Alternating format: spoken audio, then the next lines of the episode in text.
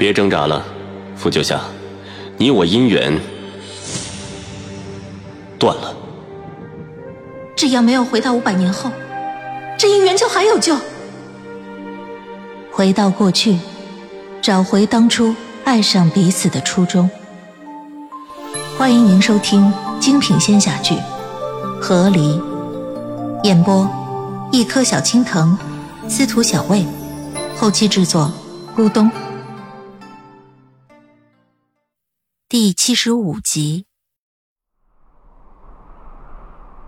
一丝黑色的气息从前方迷雾街道飘过，我掩住口鼻。屏住呼吸，邪祟。迷雾中，小巷口，一道黑影慢慢伸长。光从影子，根本分辨不出来者是什么人。直到一个小女孩像跳格子一样，一下跳到了小巷口，我才看见，这影子的主人是个干瘦的小姑娘，头上扎着两个马尾，一如邻家小姑娘。可可爱爱，直到他转过头来，他咧嘴笑开，嘴角直接咧到了耳根。找到啦！谢卓，你骗人！什么不死城里邪祟难分？这他妈谁看不出来他是邪祟？我马上倒立吃屎！小女孩站定在谢卓面前。他眼睛瞪得很大，一眨不眨，显得极其诡异。而随着他的出现，我听见越来越多的脚步声向我们而来，窸窸窣窣，将不死城的迷雾渲染的有些嘈杂。起来！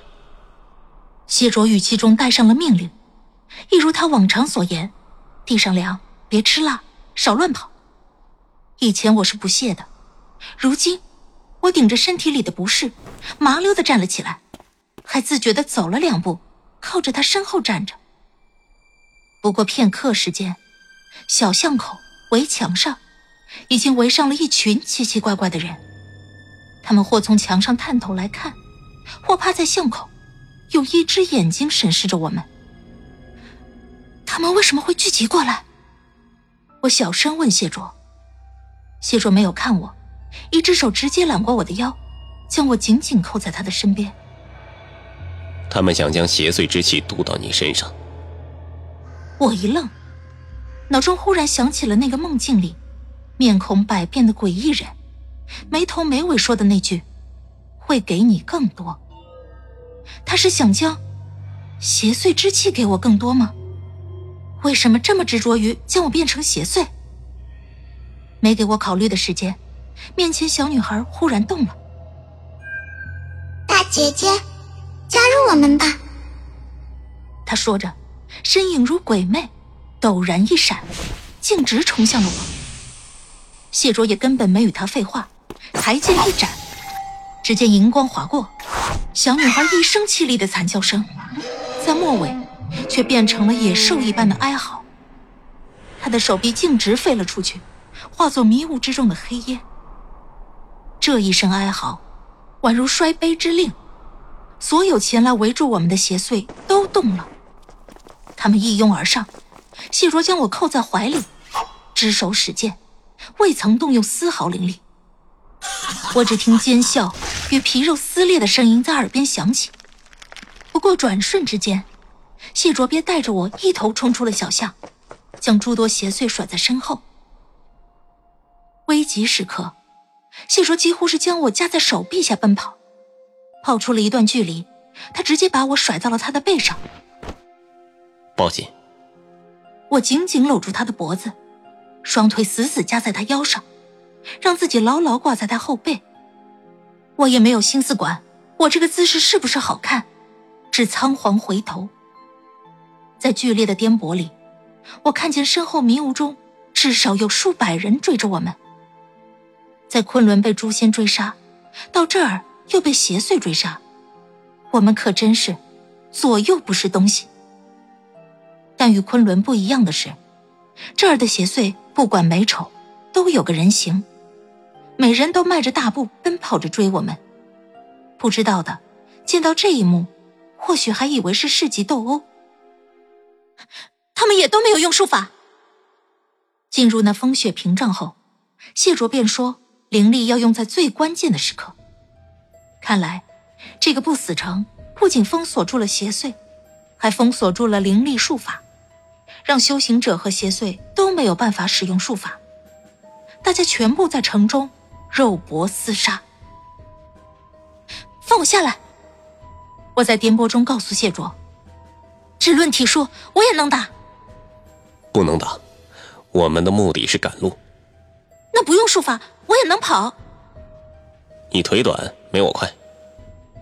我，我哽住了。我想反驳，但他说的是事实。我腿确实没他长。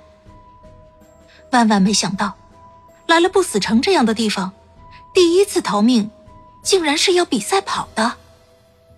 我心中还在感慨离谱。忽听前方迷雾之中隐有破空之声传来，小心！随着我话音一落，一支利剑刺破迷雾迎面而来。谢卓脸颊微微一侧，精准躲过利剑，那羽箭便带着呼啸，直接射中谢卓身后即将扑上来的一个邪祟。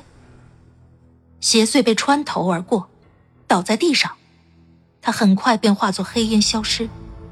烟雾直接被后面疯狂追赶的邪祟撞散。谢卓脚步未停，直接向前跑去。我看向迷雾前方，但见一点火光在迷雾之中亮起。那火光并未在原地停留，而是以飞快的速度向我与谢卓的方向奔来。在雾色中，我竟然还听到了马蹄之声。愈发近了，却是一匹黑色的大马撞破迷雾。马背上，来人手持长枪，背负长弓，身着黑色玄甲。他手中长枪在地上划过，枪刃磨过地上破败不平的青石板，划到火星四溅。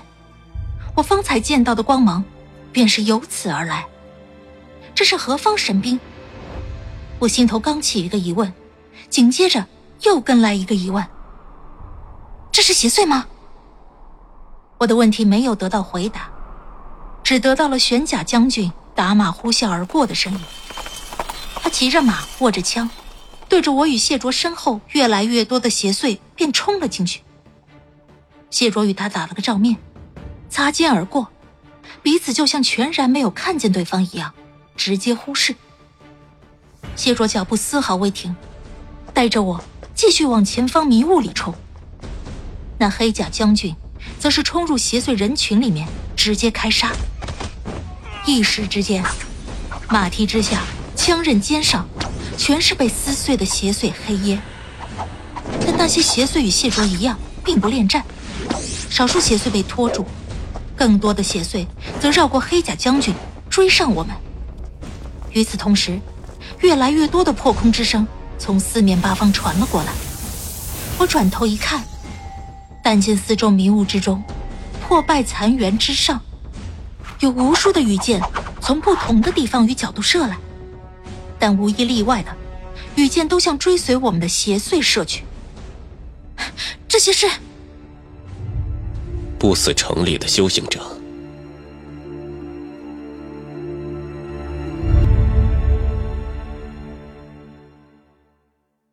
亲爱的听众朋友，本集已播讲完毕。